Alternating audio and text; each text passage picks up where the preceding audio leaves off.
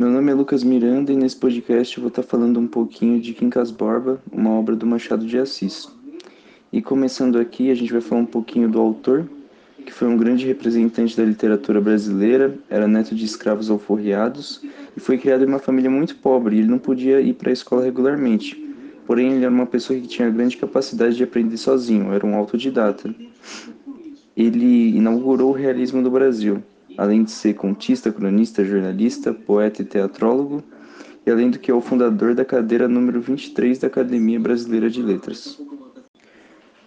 Bom, e comentando aqui um pouquinho sobre o enredo de Quincas Borba, o Quincas ele vivia confortavelmente na sua chácara em Barbacena e tinha um enfermeiro e discípulo que era o Rubião, que era um ex-professor primário dele. Esse Rubião ele tinha uma inteligência limitada e não conseguia aprender a teoria do Quincas, que era o humanitismo, e o Quincas insistia muito em ensinar essa teoria para ele.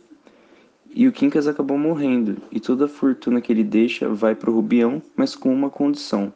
O enfermeiro deveria cuidar do cachorro dele, que também chamava Quincas Borba. E quando o Rubião estava com o cachorro e a herança, ele resolveu se mudar para o Rio de Janeiro, onde ele vai conhecer o casal Sofia e Cristiano Palha na estação em Vassouras. E eles vão perceber o quão ingênuo o Rubião é e pouco tempo depois eles já vão começar a administrar a fortuna do Rubião. E o Rubião vai acabar se apaixonando pela Sofia, só que ele não vai ser correspondido. E esse fato aos poucos vai levar ele à loucura. E além dessa loucura, ele também estava sendo explorado por diversas pessoas, e entre elas principalmente o casal Pali Sofia, por causa da ingenuidade dele e devido a isso ele vai falecer, uma causa parecida com a morte do Quincas Borba. E basicamente ele vai ser uma boa representação da tese humanitista do Quincas.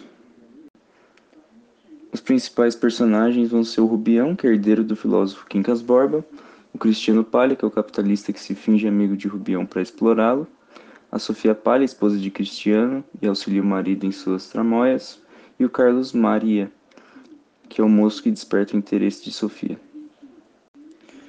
O livro vai ser narrado na terceira pessoa, vai se passar em Barbacena na segunda metade do século XIX.